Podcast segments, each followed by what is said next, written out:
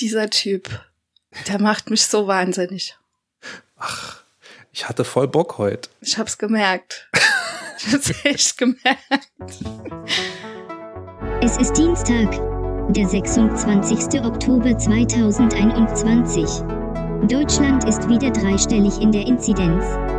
Wie viele Wellen werden wir noch brauchen, bis die Verantwortlichen verstanden haben, dass Lockdown von Lockern kommt? Ich bin Lotte, die sprechende Pudeldame. Bei mir sind Tine und Dagtür. Ihr hört Königin von Deutschland. Die linksgrün-liberal versiffte Wochenschau.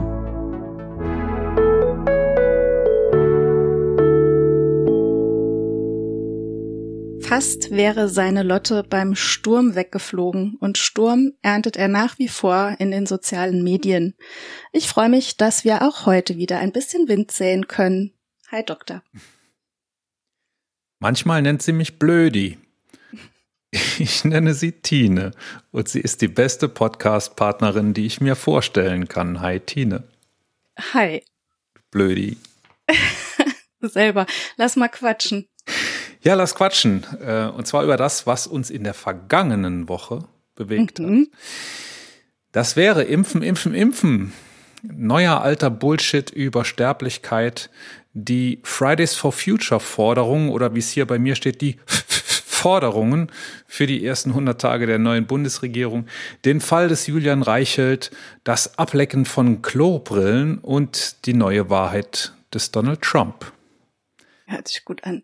Aber zuerst zum Warmwerden. Unser Königin von Deutschland Trendbarometer. Wir kommentieren die obersten drei Trends bei Twitter. So machen wir es. Schieß los. Also. Moment. Trend Nummer eins ist Kimmich. Kimmich.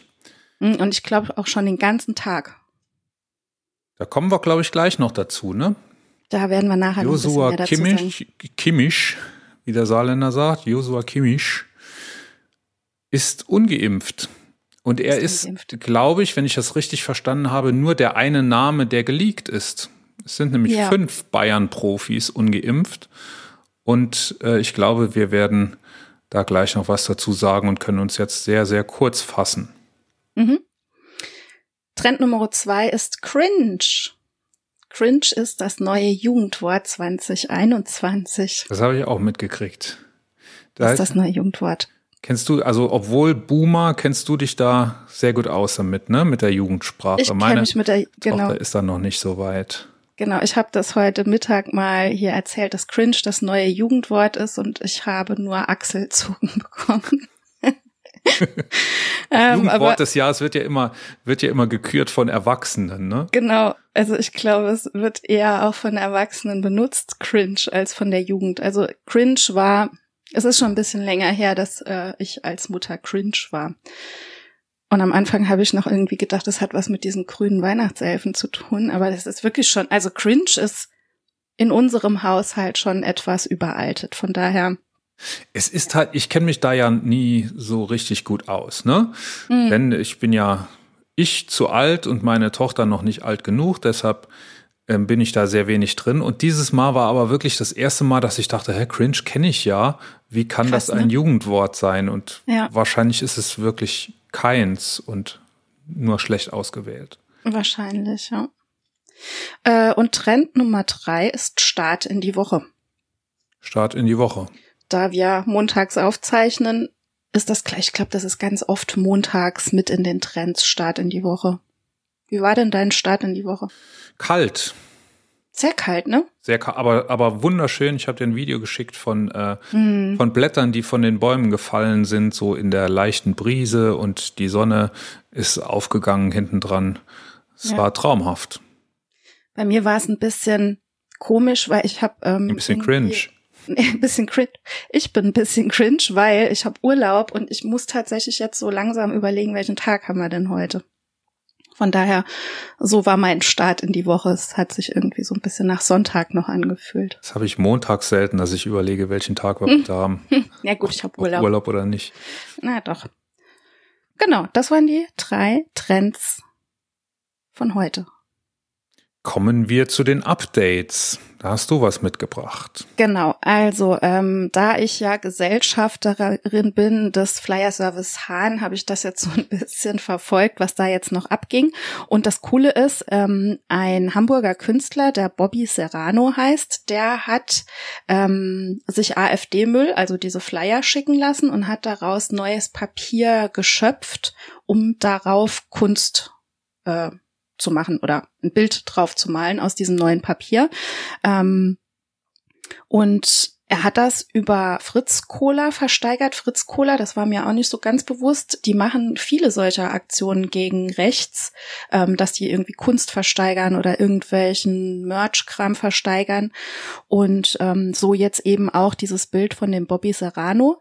Und ähm, der Erlös des Kunstwerks, das jetzt versteigert wurde. Wir haben leider nicht rausfinden können, was dabei rumkam an Kohle. Das letzte, ähm, was ich gesehen habe, war 2600. Das okay. war aber, ich glaube, das war am Fre Freitagabend oder Samstagmorgen. Mhm. Und die, die ähm, Versteigerung ging bis Sonntagabend. Also ich denke, dass ja. da noch gut was draufgekommen ist. Ja, genau. Und ähm, der Erlös dieses, dieses Kunstwerks, das geht an Sea-Watch, an die Sea-Watch e.V. Ähm, ja, und so wie ich es mitgekriegt habe, legt Fritz Kohler auch noch 5000 Euro drauf, was dann aber ans Zentrum für politische Schönheit gehen soll. Auch keine so schlechte Adresse. Ne? Ja. Es gibt das auch im Video, habe ich gesehen, äh, der, der Bobby Serrano, wie er äh, die AfD-Flyer schreddert und mhm. daraus sein eigenes Papier schöpft, äh, auch sehr sehenswert. Und es ist auch echt ein total schönes Bild. Ne? Also es ist ja. so in seinem Style, man kann sich das mal angucken. Der hat einen Twitter-Account und auch einen Instagram-Account. Und ähm, das ist echt ein super schönes Bild. Und was ich jetzt mitbekommen habe auf Twitter, das habe ich eben noch gelesen, ähm, es ist wohl so, dass nicht nur dieses Bild jetzt versteigert wurde, sondern dass er auch überlegt, das als Kunstdruck machen zu lassen, dass sich das auch andere Leute ähm, leisten können. Sehr schön. Ja. Das wäre vielleicht was für mein neues Büro, das ich bald kriege. Ja, es ist wirklich ein super schönes Bild. Auch die andere Kunst von ihm ist total schön. Also mir gefällt es richtig gut. Wo mir ja generell auch von dem Zentrum der politischen Schönheit die oder Zentrum für politische, wie heißt nochmal? Zentrum? Zentrum für, für politische, politische Schönheit. Mhm. Äh, die anderen Plakate auch gut gefallen. Flyer Service mhm. Hahn Plakate. Ja. Äh, da ich bin tatsächlich noch kein Teilhaber, aber das äh, wollte ich auch mal noch machen. Ich bin ja. über irgendwas bin ich gestolpert beim Auschecken. Ich wollte das eigentlich machen, aber irgendwas war. Ich Wolltest weiß du Weihnachten mit Höcke kaufen? Nee. Nein. Hat man auch machen können. Kann man auch, glaube ich, nach wie vor. Man kann noch Gesellschafter werden. Ähm, ja, man kann sich da verschiedene Artikel des Flyer Service Hahn bestellen und wird somit Gesellschafter. Und ich habe das gemacht und dieser Artikel ist aber noch nicht angekommen, weil der Andrang so groß war, was ich total cool finde, dass da mhm. so viele unterstützen jetzt. Ja. Na gut, also die schreiben nicht, wie groß der Andrang jetzt ist. Aber keine Ahnung. Auf Ge jeden gehen wir Fall, davon aus, dass. Ja, auf jeden Fall hat es dazu beigetragen, dass es einfach mit der Auslieferung dieser bestellten Produkte, die man dort ähm, käuflich erwerben kann, ja, dass es da einfach ein bisschen länger dauert jetzt. Hm. Und dass es nichts damit zu tun hat, dass sie das nicht auch ausliefern. Genauso wie die Flyer. Und bei der Beteiligungsaktion geht es ja darum, äh, den Anwalt zu finanzieren, den genau. das Zentrum für politische Schönheit brauchen wird, um sich gegen die AfD zu verteidigen. Mhm. Äh, ich denke, dass wir da auch noch zwei, dreimal drüber reden werden. Ja. Du hast auch noch was. Ich habe auch noch was mitgebracht. Ja, wir haben beim letzten Mal, beziehungsweise die Bullshit Inge hat sich mit uns unterhalten über die Spritpreise, wie die mhm. angestiegen sind und was der Grund ist für das ansteigende Spritpreise. Und ich habe gedacht, das wäre eigentlich auch ein ausgezeichnetes Thema, um nochmal eine Brötchenfrage zu drehen. Ein kurzes Video, in dem ich mir so Fragen stelle und dann immer versuche auszurechnen, äh, was da jetzt so dran ist an der landläufigen Meinung. Ne? Man, man denkt ja, die Steigerung der Spritpreise, das hätte jetzt zu tun mit der Energiewende. Spoiler nicht. Mhm. Und das äh, versuche ich im Video zu zeigen, warum das so ist und warum diese Steigerung, die wir im Moment haben, auf Rekordhöhe Höhen, warum die nichts mit der Energiewende zu tun hat, jedenfalls nicht direkt.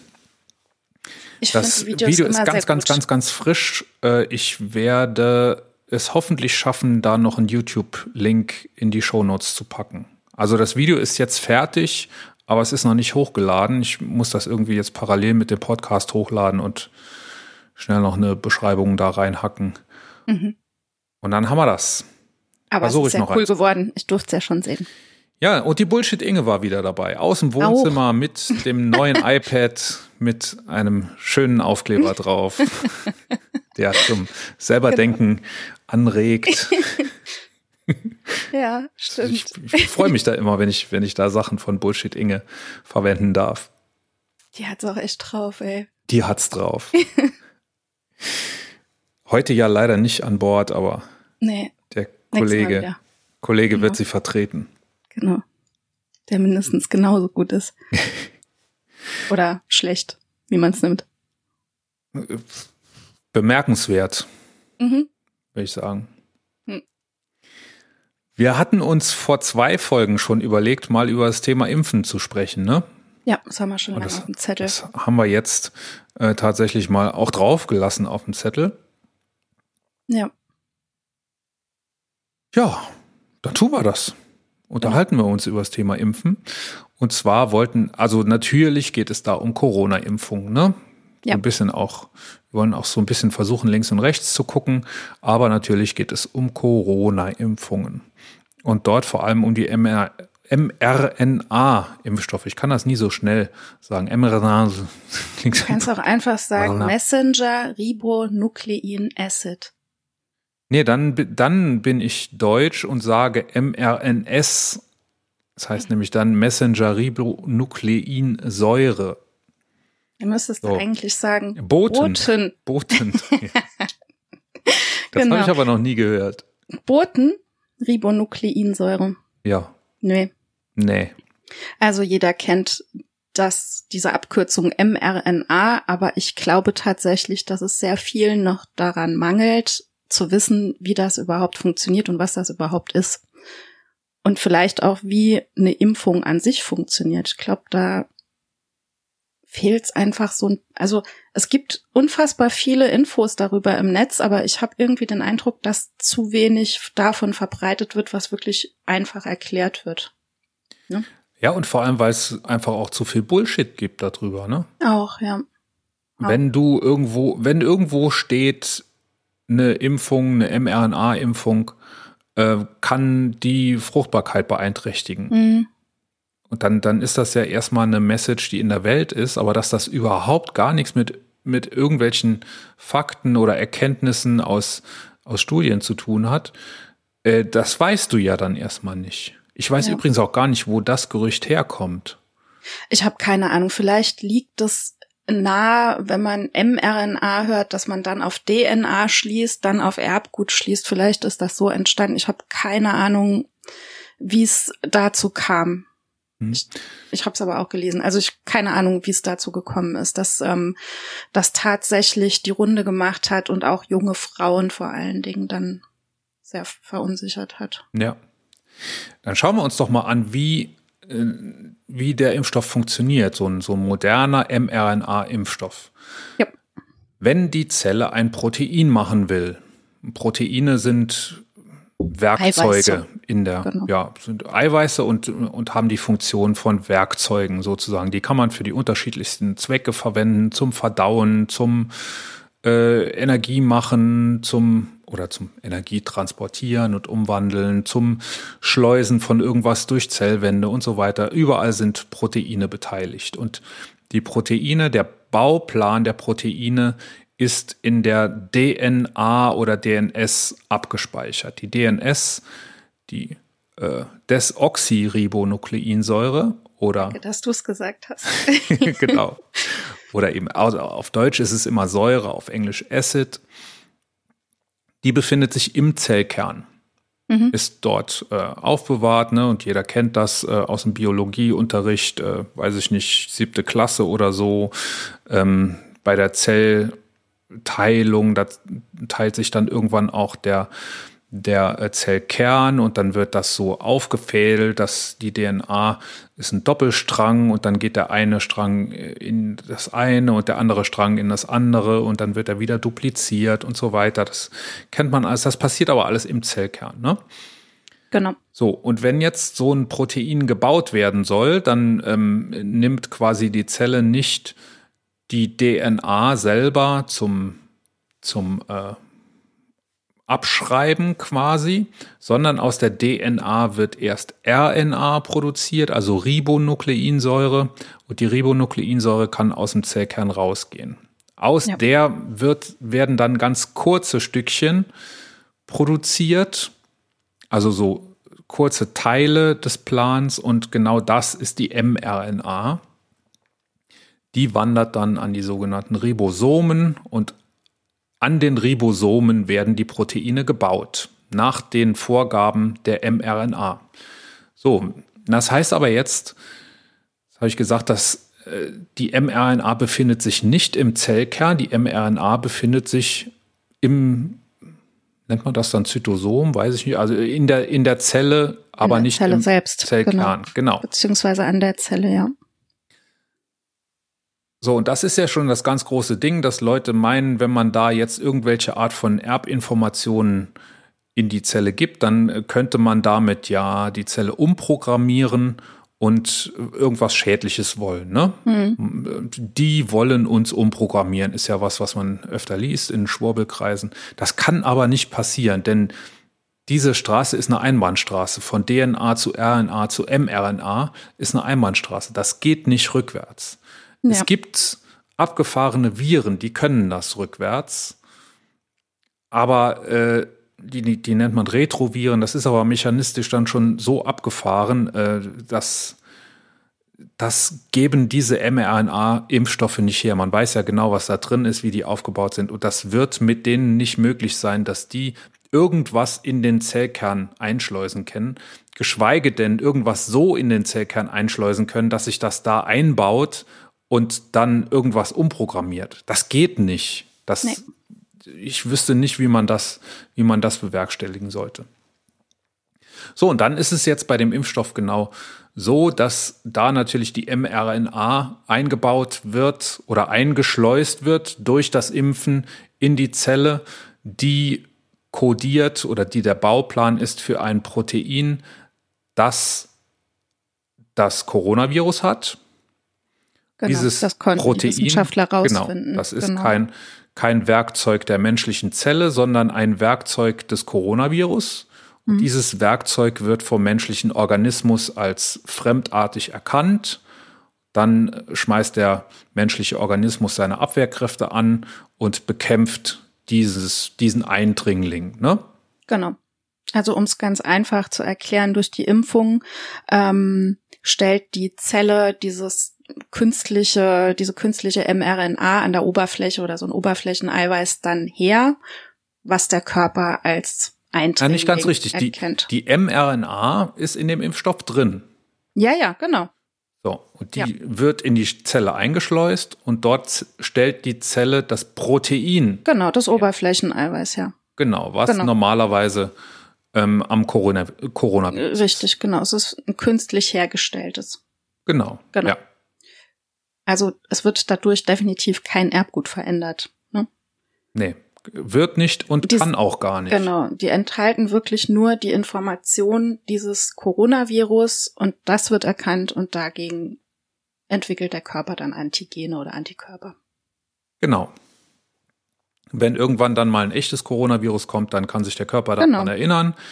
Äh, dann sieht der dieses Werkzeug wieder und dann weiß, genau. dann überlegt er, wie war das beim letzten Mal, als ich mich dagegen gewehrt habe und dann macht er das nochmal.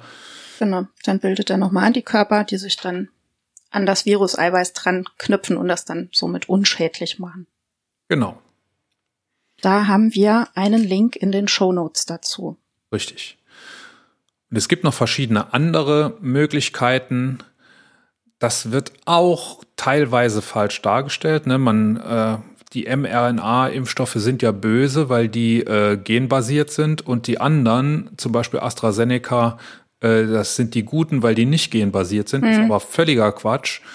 Äh, Im Gegenteil sogar, denn äh, die, äh, die, äh, die Vektorimpfstoffe von AstraZeneca und was waren das andere? Sputnik ist auch so einer und Johnson Johnson. Johnson Johnson, genau. Ähm, die enthalten sogar DNA und die werden sogar in den Zellkern geschleust. Mhm.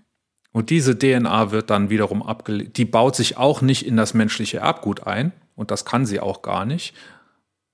Aber äh, die gehen quasi noch einen Schritt weiter als die mRNA-Viren. Die mRNA-Viren, äh, nicht Viren, äh, Impfstoffe, mhm. die mRNA-Impfstoffe, die gehen nur ins Zellinnere, aber nicht in den Zellkern. Ja. Die DNA-Impfstoffe, die gehen in den Zellkern und werden dort abgelesen und machen, äh, stellen dann eben genau dasselbe Protein her. Es ist nur ein bisschen ein anderer Mechanismus. Genau. Aber nichts ist so sicher wie eine Impfung gegen Corona, oder? Auf jeden Fall. Auf jeden Fall. Wird auch oft falsch dargestellt. Mir, mir liegt immer ganz viel dran. Ähm, Langzeitwirkung. Was ist eine Langzeitwirkung? Viele verstehen unter Langzeitwirkung, dass man sich heute impft und in 20 Jahren passiert irgendwas. Das mhm. ist so nicht. Eine Langzeitwirkung ist eine Wirkung, die lange Zeit anhält. Das heißt aber nicht, dass die nach langer Zeit überhaupt erst auftritt. Das gibt es bei Impfungen nicht, sondern die tritt nach spätestens sechs Wochen auf und geht dann eben nicht mehr weg. Ja. Und weil das so ist, dass man bis sechs Wochen nach der Impfung noch irgendwelche Langzeitfolgen oder dass da noch irgendwelche Langzeitfolgen einsetzen können, weil das so ist, hat man die äh, Testungen so angelegt, dass man da einen Beobachtungszeitraum von acht Wochen sich ausgesucht hat. Martin mhm. Moder hat das sehr gut in einem Video dargestellt. Ähm, und wenn man sich die acht Wochen anguckt und es passiert da nichts, dann gibt es keine Langzeitfolgen. Ja. Und diese, die Studien zu den Impfstoffen, besonders bei, beim BioNTech-Impfstoff, da wurden 40.000 Leute angeguckt und in der Studie ähm, untersucht und die wurden alle acht Wochen nach der Impfung noch betrachtet. Mhm. Und was da nicht gefunden wurde, ist schon mal sehr, sehr selten. Ne? Also statistisch gesehen ja. unter einem von 10.000. Seitdem wurden, ich glaube, auf der Welt wie viel Milliarden? Ich glaube, fünf, vier oder fünf Milliarden äh, Dosen mhm.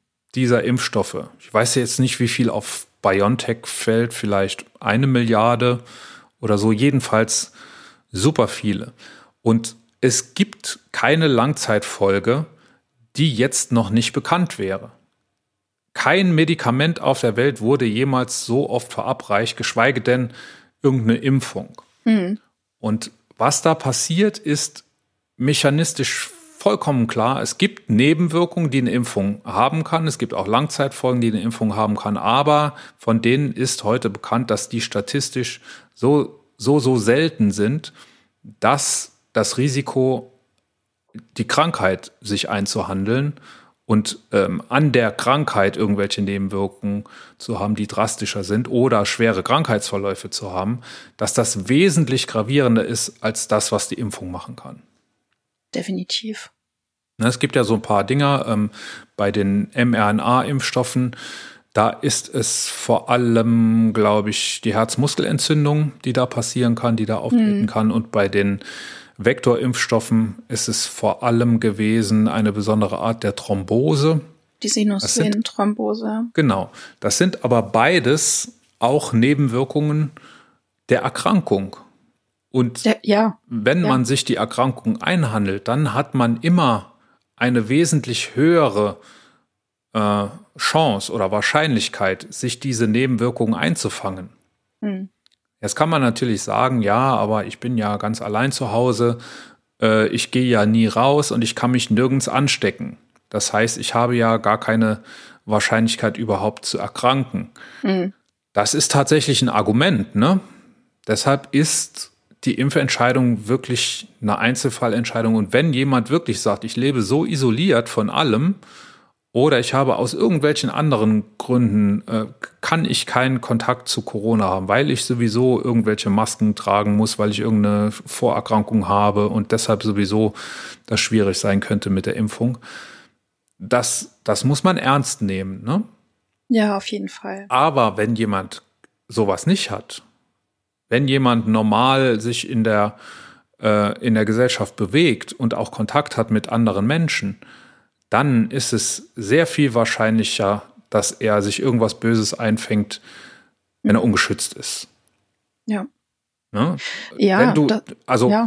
natürlich hast du es auch so ein bisschen in der Hand, die, oder hast du die Wahrscheinlichkeit, dich mit Corona zu infizieren, auch so ein bisschen in der Hand, ne? Aber ganz ausschließen kannst du es nie und ähm, es sagt ja eigentlich jeder, der sich damit auskennt, du hast diesen Winter die Wahl, entweder du lässt dich impfen oder du kriegst Corona. Ja. Ja. Und wenn das wirklich so ist, dass alle ungeimpften Corona kriegen, dann kannst du das eins zu eins vergleichen. Nebenwirkung der Impfung mit Nebenwirkung von Corona. Und da haben die mit Corona immer schlechtere Karten. Zumal es gibt ja wirklich wissenschaftlich gar nichts darüber, ne? Aber was wir wissenschaftlich haben, sind Studien zu Long-Covid. Und also ich frage mich dann, was, welches Argument da jetzt noch irgendwie großartig dagegen spricht, sich impfen zu lassen. Ja. Also gerade bei den mRNA-Impfungen, ne? Du spritzt was in den Körper, da passiert irgendwas. Also diese mRNA-Moleküle, die du in den Körper spritzt, die sind da einen Tag vielleicht. Genau. Vielleicht auch zwei Tage und dann sind die weg. Dann ich glaube, das ist auch was, was viele abgebaut. einfach nicht wissen, dass das abgebaut wird. Ja. Genau, dass diese Immunantwort kommt und dass der, der Impfstoff an sich ja dann auch schon wieder abgebaut ist. Ja. Und ja. diese mRNA-Moleküle, das ist ja nichts äh, nix irgendwie Fremdes, Künstliches, das, die sind zwar künstlich hergestellt, aber das sind ja genau die mRNA-Moleküle, genau. die der Virus nachher auch in den Körper einbringt. Ja. Ne? ja. Und insofern diese Angst, dass da irgendein Schmuh passiert und mhm. das ist so eine neue Technologie und äh, die ist ja so wenig erprobt. Es war noch keine Technologie so gut erprobt wie diese als sie eingeführt wurde. Das Natürlich hat man, hat man noch nicht so viele Jahre Erfahrung, aber man hat so viele Fälle jetzt. Und ja. ähm, ich finde, also das, wir sind jetzt bei dem Thema Risikoabschätzung. Ich finde, das ist auch mhm. das, das ganz große Ding. Ne? Und ich habe mir überlegt, ob ich für diese Folge mir alles nochmal ganz genau angucken soll, ne? Alles genau abwägen mhm. soll, auch mit Zahlen unterfüttert und so. Ja. Aber das braucht man nicht. Dafür haben wir nämlich die STIKO und die STIKO macht genau das und das kann man auch genau nachlesen. Ne? Ja. also die STIKO macht das und das Paul-Ehrlich-Institut macht mhm. das. Und es gibt sowohl die Impfempfehlung der STIKO, in der man genau nachlesen kann, in der genau die Quellen verlinkt sind, die Studien, auch mhm. wenn es mal Widersprüche gibt, dann sprechen die das offen an äh, in der Empfehlung als auch gibt es dasselbe vom Paul-Ehrlich-Institut. Dort nennt es sich, ich glaube, äh, Sicherheitseinschätzung oder ja. sowas. Haben wir alles verlinkt. Das kann man auch übrigens, um die, ich muss hier mal gerade ins Wort fallen. Sicherheitsbericht. Ja. ähm, es gibt äh, vom Paul-Ehrlich-Institut, die machen auch Erhebungen über eine App. Also ich habe das, ich weiß jetzt gerade nicht mehr, wie die App heißt, weil ich jetzt länger nicht mehr befragt wurde. Aber alle, die, die geimpft sind, oder noch werden, die können sich diese App vom Paul-Ehrlich-Institut runterladen.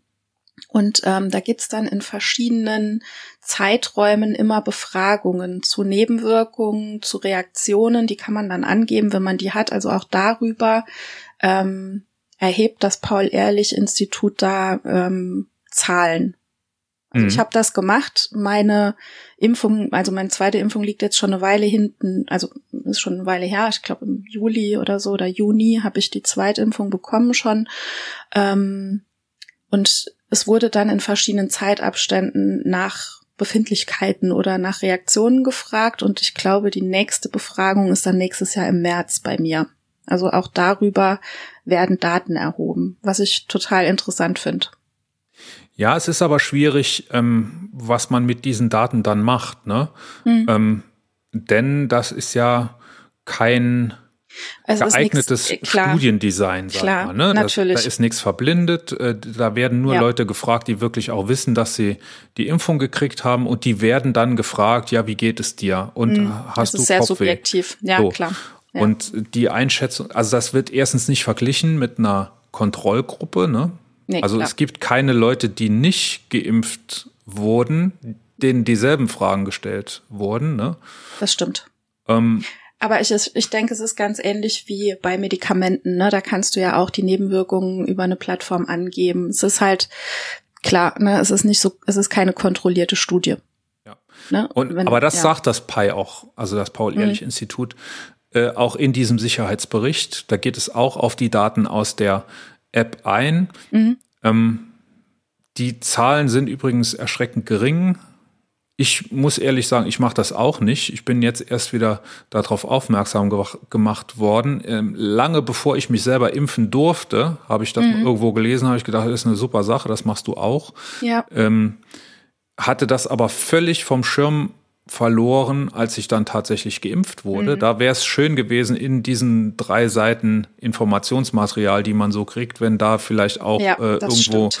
ein QR-Code gewesen wäre und nebendran gestanden hätte, scan das doch bitte mal und dann ja. äh, wirst du in sechs Wochen gefragt, wie es dir geht mhm. oder so. Ja, wäre und, äh, sinnvoll äh, gewesen. Ich habe es tatsächlich damals auch nur durch Zufall mitgekriegt. Ja. ja. Mhm.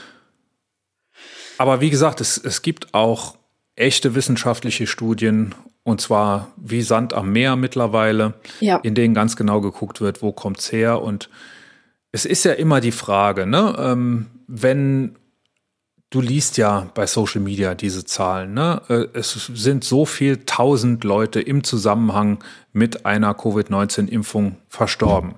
Die mhm. Zahlen sind echt und die Zahlen stehen auch wirklich in diesen Datenbanken drin. Das heißt aber nur, dass bekannt geworden ist, dass jemand in einem Zeitraum von x Wochen nach der Impfung verstorben ist. An was der verstorben ist, steht da tatsächlich nicht.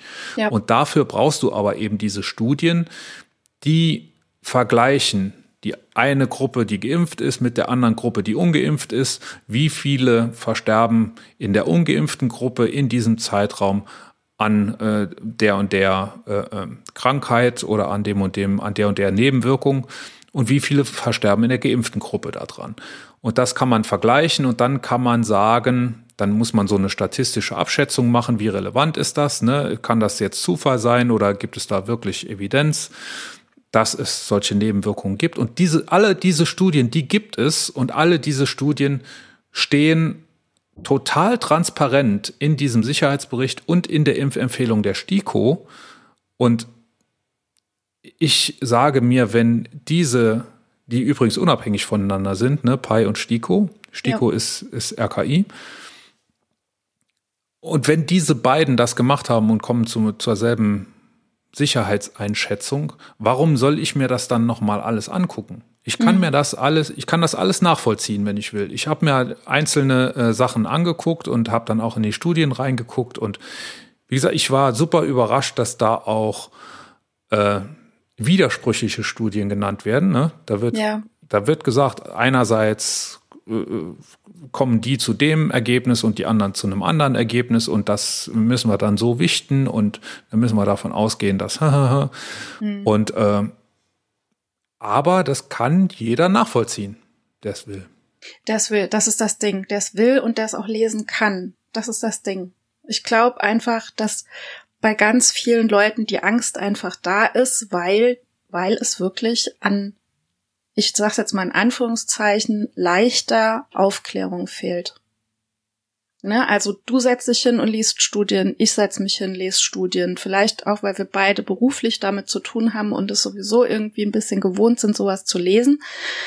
Aber die breite Masse ist das eben nicht. Und ich, also von daher, ich kann schon nachvollziehen, warum manche ähm, ja da noch irgendwie Bedenken haben. Ne? Diese, diese Masse an Informationen, die man bekommt, die erschlägt einen ja auch schon fast, ne? Und dann wirklich zu wissen, was suche ich mir jetzt wo raus? Da, ja. Mhm. Also, äh, ja. Ich glaube, das ist einfach noch das große Problem. Es gibt mit Sicherheit welche, die definitiv einfach aus purem dagegen keine Impfung haben wollen, einfach weil sie prinzipiell anti alles sind. Ähm, aber ich glaube, die Mensch, es gilt jetzt da irgendwie noch so ein bisschen, die Menschen zu überzeugen, die einfach noch verunsichert sind, weil sie sich nicht genügend aufgeklärt fühlen. Ich habe ja Schätzungen gelesen, dass 95 Prozent derer, die jetzt noch nicht geimpft sind, gar nicht pauschal gegen das Impfen sind. Ja, das denke ich mir nämlich auch. Also entweder sind sie, sind sie äh, unorganisiert oder faul oder haben einfach keine, sind nicht sensibel dafür. Hm. Ne, das, das gibt es wirklich. Ja. Und das ist auch gar nicht so selten. Ähm, und die die wirklich pauschal dagegen sind, die sagen, nee, das mache ich nicht, ja. äh, die wollen uns äh, nur irgendwelche, äh, weiß ich nicht, die wollen uns manipulieren oder was auch immer, oder da, da will nur die Big Pharma Geld damit verdienen, die sind in der absoluten Minderheit. Das Und wenn wir auch. alle bis auf die erreicht haben, dann, ja. Dann haben wir die Herden, die Herdenimmunität kriegen wir wahrscheinlich aus anderen Gründen nicht, aber dann sind, dann haben wir aus der Impfung das rausgeholt, was rauszuholen ist. Auf jeden Fall. Auf Und jeden dann, Fall. das ist eine sehr, sehr wichtige Voraussetzung äh, dafür, dass die Pandemie endemisch wird. Ne? Das also, ja. ähm, wir werden das Virus nicht loskriegen. Das mit einer Herdenimmunität wären wir das vielleicht irgendwie losgeworden, aber wir werden die Herdenimmunität nicht erreichen aus verschiedenen Gründen. Erstens, weil das Virus mittlerweile zu ansteckend ist. Mhm. Zweitens, weil ähm, die Impfung keine vollständige Immunität verleiht. Ne, man kann das Virus immer noch kriegen und weitergeben. Ja. Mm, und auch selber sogar noch erkranken zu einem gewissen Prozentsatz. Deshalb werden wir das nicht loswerden, aber wir müssen die Voraussetzungen dafür schaffen, dass wir gefahrlos das Virus endemisch werden lassen können.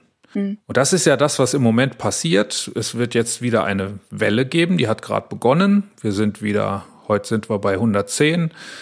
Äh, wenn wir erscheinen, werden es möglicherweise schon 120 sein. Das kann gut sein. Und äh, Tendenz stark steigend. Und wir haben im Moment keine amtierende Bundes. Wir haben bis Mittwoch noch eine amtierende Bundesregierung, mhm. dann ist sie nur noch geschäftsführend im Amt.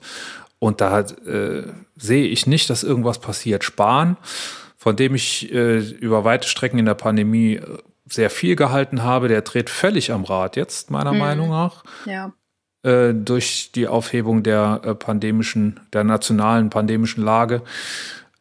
Das es ist hat Potenzial aus dem Ruder zu laufen und es ist ganz, ganz einfach so, dass diejenigen, die noch nicht geschützt sind, die können das genauso kriegen wie vorher. Das sind vielleicht nur noch ein Viertel so viel, wie es vorher waren. Aber wenn die alle gleichzeitig krank werden, dann reichten die freien Betten in den Krankenhäusern auch nicht. Ja. Und wenn man das weiterlaufen lässt, exponentiell, was man im Moment tut. Im Moment wächst das exponentiell und verdoppelt sich alle zehn Tage ungefähr. Dann werden wir es mit genau diesem Problem zu tun haben. Okay. Und es ist eigentlich das, also man hätte es dann auch wieder wissen können. Leider ja. Was natürlich Leider, passieren ja. wird vorher, wir werden dann nochmal einen Lockdown kriegen und dann wird das Geschrei aber auch wieder groß sein. Hm. Und Akzeptanz wird es schon gar keine geben. Ja, das ist das große Problem. Das ist das große Problem. Es wäre es dann wird einfach das gewesen. Vertrauen ist das Vertrauen ist einfach, glaube ich, auch größtenteils weg.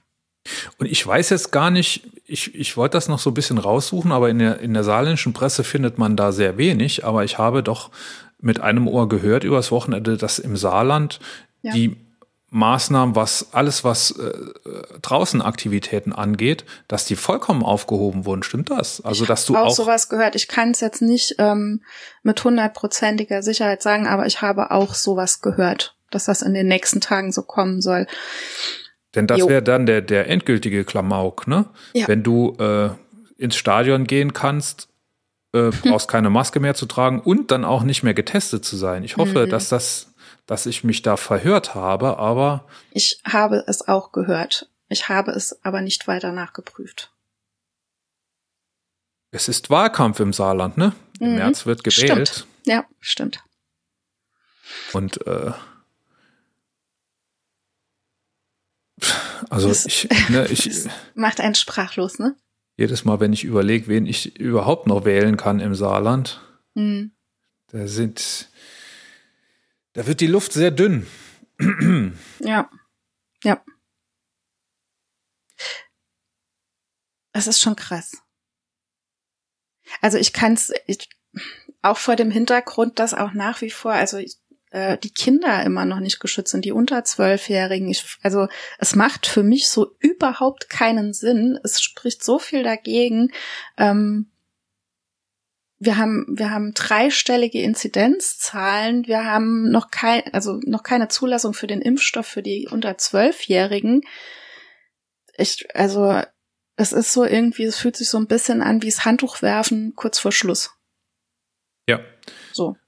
Und man kann das, also man kann das argumentieren, dass das, dass wir den Kindern das nicht antun müssen, ne? den ganz Kleinen jetzt. Ich hatte am Wochenende eine Diskussion, ob es wirklich denn sein muss, dass man die ganz Kleinen dann im Kindergarten mit Lolli-Tests testet Mhm. und was das denn für Auswirkungen hätte, wenn das Kind dann wirklich positiv ist, dann müsste die Mutter ja auch in Quarantäne oder die Eltern und wenn es denn dann eine alleinerziehende Mutter wäre und hahaha. Und ja, ich glaube aber trotzdem, dass das notwendig ist, solange man eben diese Impflücken immer noch so weit offen hat. Ja, das sehe ich leider auch so. Solange es immer noch, ich meine, die Kleinen haben, das haben wir auch schon besprochen, die haben ein geringeres individuelles Risiko. Aber solange die Gesellschaft noch so offen ist für ähm, die Gefahren, die diese Pandemie mit sich bringt, also solange ähm, wirklich die Gefahr der Überlastung des Gesundheitssystems im Raum steht, solange können wir nicht alles fallen lassen. Nee, das ist völlig absurd. So. Und auf uns hört schon wieder keiner. Ne? wir haben, wir haben, wir haben ja nichts zu melden. Wir, das ist ja wir sollten Ding. eine, eine Partei, Partei gründen, gründen. vielleicht. Ja. Königin von Deutschland hab da Partei. Das wäre sowieso schon- schön. schon KVDP. Okay, ich habe schon öfter drüber nachgedacht, so eine Partei zu gründen, ja. Da hast du Ja. mich noch nicht gekannt. Stimmt. Das stimmt. Da habe Ja. ich auch ganz andere Parteien gegründet.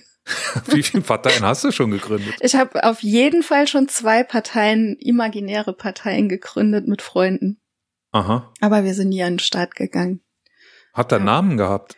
Äh, wir hatten mal die Tine Armee-Fraktion. Das ist aber lange, lange her. Und ich weiß auch Ja, gar nicht natürlich. mehr, aus was Das- also hast du es heute ist auch gar wirklich nichts mehr sehr, sehr lange her. Es, nee, Ja. ähm, es ist sehr, sehr lange her und ich weiß auch gar nicht mehr, also es war zu Abi-Zeiten auf jeden Fall. Ich möchte jetzt auch keine Namen verraten, wer da noch alles dabei war, aber ähm, ich kann ja nicht mehr sagen, warum, wieso wir da diese, diese Partei gegründet haben. Keine Ahnung. Egal, Themawechsel. Das war jetzt eine. Das war eine. Die andere fällt mir nicht mehr ein. Das ist aber noch nicht so lang her. Egal. Egal. Aber lass Also uns eine Partei gründen. Genau. KVDP. Und äh, wir suchen noch einen Schatzmeister. Ich glaube, ab wie viel Personen kannst wie viel Vor allen Personen Dingen brauchst suchen wir erstmal noch? Mitglieder. Ich habe keine Ahnung. Ich glaube, ab zwei Personen kannst du eine Partei Das wäre vielleicht, vielleicht brauchen wir gar keine Mitglieder. Dann? Wir das kannst zwei. du doch alles, du machst du alles virtuell. Du kannst doch bei Instagram Follower kaufen. Du, ich, Ingo und also du Inge. musst, genau, sind wir schon vier. Ja, schon zu viert. Du musst, obwohl die wollen wir eigentlich gar nicht. Die müssen wir Wir sind richtig doch- lenken irgendwann mal. Das können wir versuchen. Mhm. Aber ähm, wir brauchen Unterschriften dann. Wir brauchen irgendeine Art von Unterschrift. Aber da schreiben wir drauf. Äh, hiermit unterschreibe ich für, dass Jens Spahn ein Blödi ist und Mhm. alle anderen auch. Mhm. Und dann brauchen wir so, so Werbegeschenke auch. Kugelschreiber. Kugelschreiber ist total cool. Nee, die, Gewürze. die haben die anderen. Gewürze. Würzgläschen. Ja, Das ist aber teuer. Anderes Thema. Ja. ich verstehe, ja. Stimmt, ja. Das, das gab's schon mal. Das gab's schon mal. Mhm. Ja, erzähl. Ich weiß es ja. Ach so. Ach so, ja, das ist ja jetzt schon vorbei eigentlich. Aber es war vor der Wahl so, dass ich bei einer Patientin auf dem Küchentisch ein ähm, Werbegeschenk der Frauenunion gesehen habe mit dem Abgekürzt. Konterfei von genau Frauenunion FU mit dem äh, Konterfei von Nadine Schön und stand dann halt da FU Nadine Schön zwar ein Gewürz äh, für die Küche und fand so ganz unterirdisch. Also es war so das Wahlgeschenk aus der Hölle. Ja. Nadine Schön kann ja, ich, ich finde sie ja, also sie hat irgendeine Art von Schönheit, so äh, nach außen, ne? aber sie kann auch ziemlich gruselig sein. Mhm. So das, das Video, das du mir mal geschickt hast, Mhm. Ja, der Gesichtsausdruck macht mich manchmal so ein bisschen. in dem sie Ängstlich. erklärt hat, dass sie zwar letzte Woche noch gesagt hat, dass sie auf keinen Fall mehr was mit Politik machen will, weil ihre Mhm. Familie sie so sehr braucht auch und dass sie aber jetzt wieder was mit Politik macht. Denn wenn man schon mal die Chance hat, äh, Ja. in der Politik weiterzumachen, dann macht man das natürlich. Und sie ja auch für dieses Amt kandidiert hatte eigentlich, ne? Ja, genau. Ja. Als sie noch nicht gewusst hat, dass die Familie sie braucht. Ja. Schön, So war das mit dem Nadine. Gewürzglas schön. Mhm. richtig. Das machen wir nicht. Nee. Hast du gewusst, dass ähm, die, dass Corona gar nicht schlimmer ist als die Grippe? Ich habe da irgendwas schon wieder gehört. Ja. Hast du gelesen? Also jetzt nach fast zwei Jahren, dass das immer noch die Runde macht, ist unglaublich. Mhm. Wirklich unglaublich. Aber ja, ich habe es auch gelesen. Bullshit Ingo hat da was, äh, hat da was gelesen bei Twitter von äh, Professor Homburg. Mhm. Ich kann das ja leider nicht mitlesen. Er hat mich mal block, geblockt Echt? nach einer, ja, ja, nach Ach, einer was? Auseinandersetzung. Ach komm. Ich weiß gar nicht. Da war es ihm, glaube ich, irgendwann zu faktenbasiert. Ach, dann hätte ich dir ja noch ein paar Screenshots schicken können. Du kannst Ja, ich- gar nichts mehr sehen jetzt. Ich kann leider von, von Homburg gar nichts mehr sehen, nein. Mm, das ist aber schade. Mm. Ja, Das ist aber so schade. Ich glaube, du hast nichts verpasst. naja, also es, vorher war es ja auch irgendwie, ich sag mal, er arbeitet auch mit Wiederholungen. Ne? Mhm. So auch in diesem Fall. Äh, er hat nämlich schon wieder mal sich ausgelassen über Übersterblichkeit und Bullshit Ingo hat's gelesen. Wir erklären das jetzt nicht nochmal, wie es funktioniert mit Nee. Bullshit Ingo. Nur äh, der, die eine Information, ich werde Bullshit Ingo sein. Es ist ein Rollenspiel. Ich, äh, Name ist bei mir Programm und ich komme mit dem Satz aus diesem Spiel raus. Das ist so, so war ich Bullshit Ingo heiße. Mhm. Los geht's. Tine, ich habe da was gelesen im Internet. Oh je. Kennst du, kennst du den Professor Dr. Homburg? Ja, den kenne ich. Das ist ein Professor und der ist von einer Universität Hannover und äh, der ist auch total bekannt. Also was der sagt, das hat wirklich Gewicht. Ist das so? Und der hat sich jetzt mal angeguckt, also der ist ein Professor, der sich mit Zahlen auskennt. Ich glaube, Wirtschaft oder sowas hat er mal, oder, oder macht der, ne? Und also der ist wirklich gut. Und Erzähl. ja, ja, äh, lass mich mal ausreden. Und der hat sich angeguckt, wie das mit der Übersterblichkeit ist. Und der hat jetzt rausgefunden, dass die Übersterblichkeit in dem Jahr 2020, in dem Jahr äh, alle Corona hatten und so viele ja angeblich an Corona gestorben sind, ja über 90.000 liest man ja manchmal, ne, da- dass das gar nicht sein kann. Denn wir haben da gar keine Übersterblichkeit. Das heißt, äh, in dem Jahr, äh, wo wir die letzte große Grippewelle hatten, da sind viel mehr Leute gestorben als im letzten Jahr, wo jetzt Corona angeblich so, so, so schlimm war. Mhm, das Und jetzt, fra jetzt ja. frage ich dich mal, wie sind, also wenn doch an Grippe viel mehr Leute sterben als an Corona, dann ist doch Grippe scheinbar auch viel schlimmer als Corona. Also, jetzt mal ganz im Ernst, ne? 2018, das war das Jahr der schlimmsten Grippewelle seit 30 Jahren. Hat er auch mal geguckt, wie es 2019 ausgesehen hat? Ja, nee, hast du doch- dir ganz nee, genau diese doch Statistiken mal angeguckt und diese Statistiken, die er da Ja, das habe ich gesehen, das hat? hat doch der, das hat doch der Homburg gepostet. Professor Dr. Aber er, du hast auch gesehen, dass er nur die Kalenderwoche 1 bis 39 ähm, gepostet hat, ne? Dass er da irgendwie so ein bisschen Professor Dr. Homburg, der weiß schon, warum er das so macht.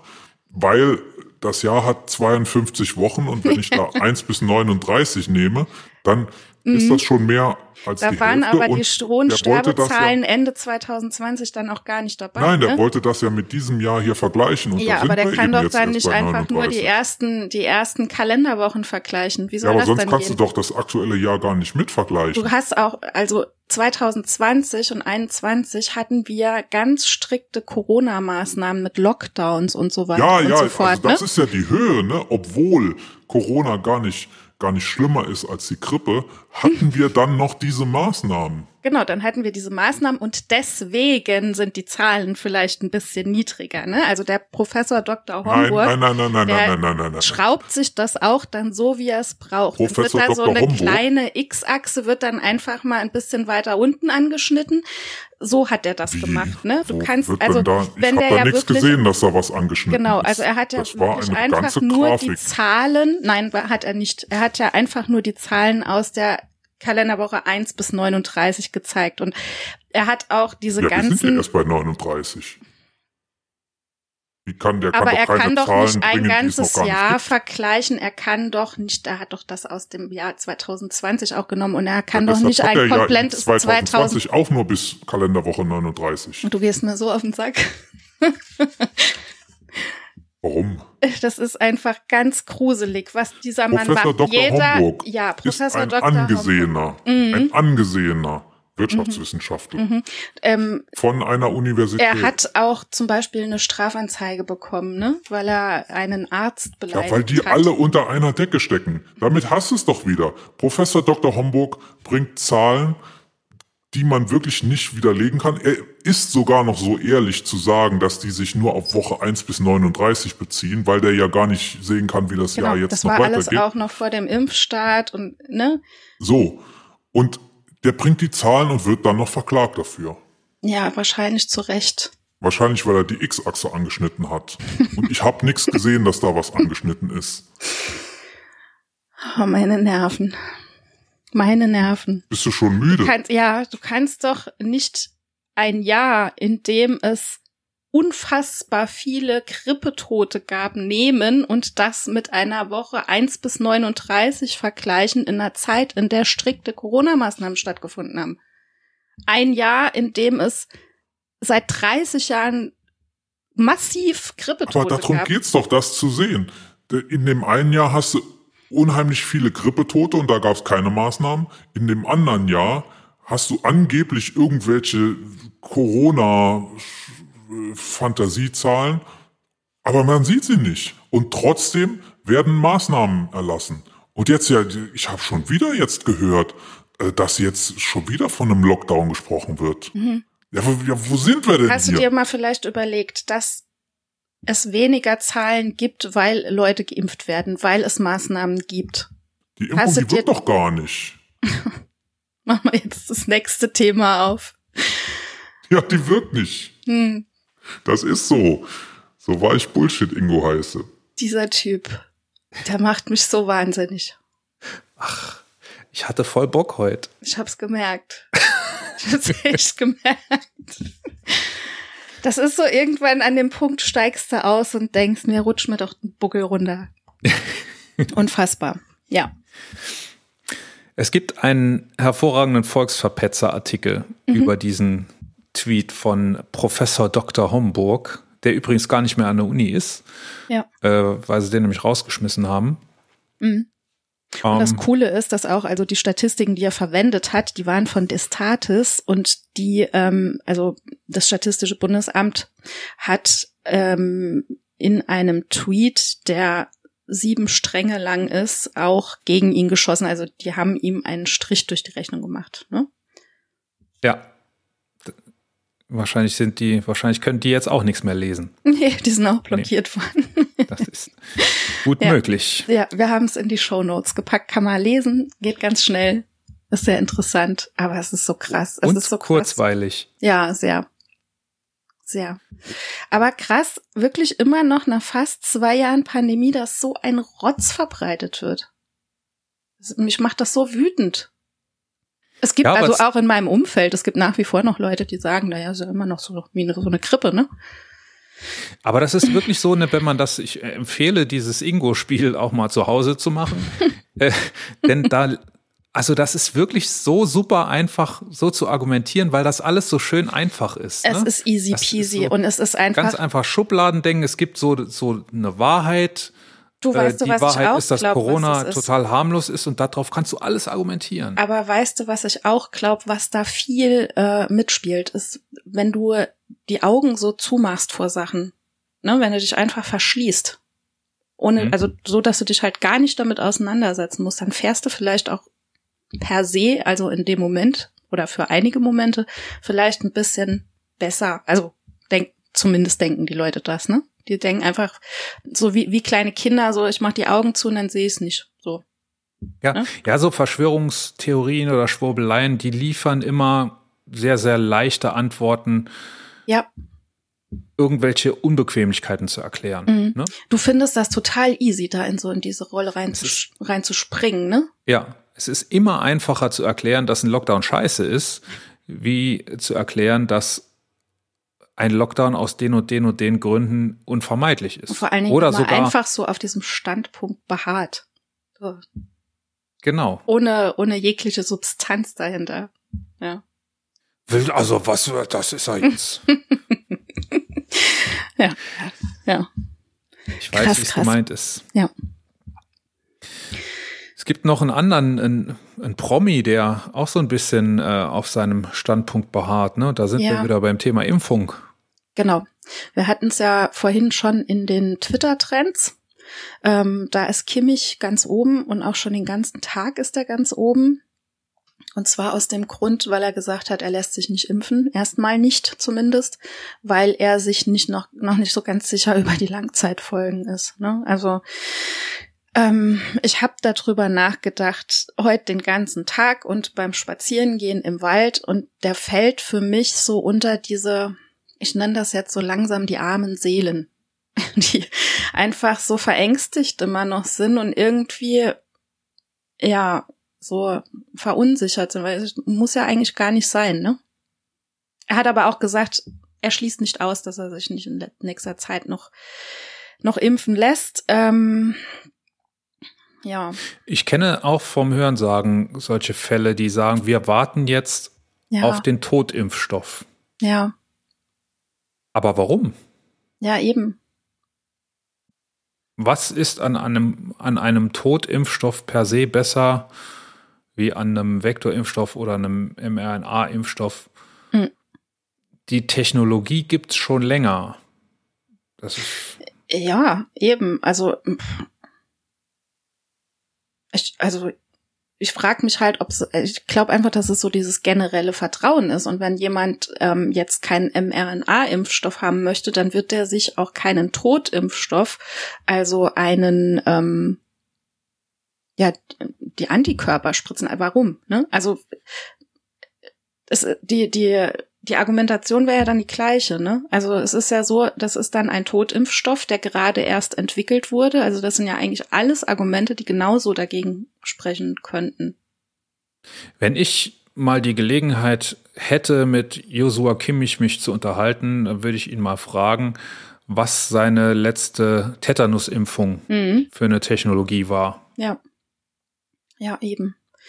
Was ich oder seine Masernimpfung. Ja, was ich ganz krass finde, das habe ich ähm, bei Twitter zufällig gesehen. Und zwar ist das, war das von einer Ärztin ein Tweet, die auf der Onkologie arbeitet und da, ähm, also es hat auch die Süddeutsche hat einen Zeitungsartikel gehabt, dass Kimmich ähm, vor ein paar Tagen eine Kinderpalliativstation besucht hat. Ähm, ist natürlich auch ein bisschen grenzwertig. Also wenn ich ein Kind hätte auf irgendeiner ähm, Palliativstation, dann wollte ich nicht, dass da irgendeiner ungeimpft reinspaziert. Andere Stimmen sagen halt, ähm, dass er ja getestet ist und dass auch Geimpfte trotzdem das Virus weitergeben können. Trotzdem, also auf solchen Stationen darfst du nicht mal einen Blumenstrauß mitbringen, weil dieser Blumenstrauß irgendwelche Erreger einschleppen könnte. Ne? Mhm. Und ähm, ja, da war der Herr Kimmich, ähm, weil er irgendeine Aktion, also irgendeine, Ich, irgendeine ich habe was gehört. Kindern ähm, Mut machen oder so heißt diese Aktion, ja. War das nicht dieses Wir kicken Corona? Oder War das ja, noch genau. was anderes? Ich, nee, das ist was anderes. Also das, diese Aktion heißt Kindern Mut machen und dann Mhm. haben die da Geschenke mitgebracht. Aber er ist auch äh, natürlich, also die Fußballer haben dieses Wir kicken Corona ähm, initiiert. Ja. Ja. Da kommt einem natürlich direkt wieder Karl-Heinz Rummenigge, der ja mal gefordert hat, dass die Fußballer zuerst geimpft werden sollen oder bevorzugt geimpft werden sollen, um als Vorbild dienen zu können. Ne? ja, ja. Jetzt sieht man, wie weit wir, wie weit wir sind als Vorbilder. So ist Oder es. wie, wie Ja. gut wir damit beraten sind, uns Fußballer als Vorbilder auszusuchen. Ja. Aber wie gesagt, also ich finde, ob ich was? Ob ich Du einen Fu- Fußballer als Vorbild hast oder mal hattest. Das habe hab ich dir das schon mal erzählt? Nee, also pass auf, ich habe es mal in einer Podcast-Folge von meinem Chill mal alte Podcast erzählt und zwar hatten wir ja früher nix, ne? Und da waren so Aufkleber. Wir Nix hatten, wir hatten ja nix. Wir hatten ja nix so in den 80ern. Ja. Ähm, und aber was wir hatten, war, war Hanuta mit diesen Aufklebern. Und Ja. es war immer voll cool, überhaupt Aufkleber, generell Aufkleber zu bekommen und die auf irgendwelche Möbel zu kleben. Und ich hatte tatsächlich keine Ahnung von Fußball, wie heute auch immer noch nicht. Ähm, aber ich hatte Guido Buchwald am Kopfende meines Bettes Guido kleben. Buchwald war ich auch immer Fan. Rudi Völler klebte über meinem, über meinem Kopf am Kopfende des Bettes. Ähm, wer denn noch? Jürgen Klinsmann ja wohl, Der oder? Cleansey auch. Ja, ja, diese ganze, diese ganze Riege. Also war, glaube ich, WM, EM, keine Ahnung. Auf jeden Fall habe ich mir die alle so schön oben am Kopfende entlang geklebt. Aber wie gesagt, ich habe, also ohne Scheiß, wer mit mir Fußball guckt, tut mir echt leid. Ich habe überhaupt keine Ahnung von Fußball und ich habe auch gar kein, kein Idol. Ja. Und jetzt schon gar nicht mehr.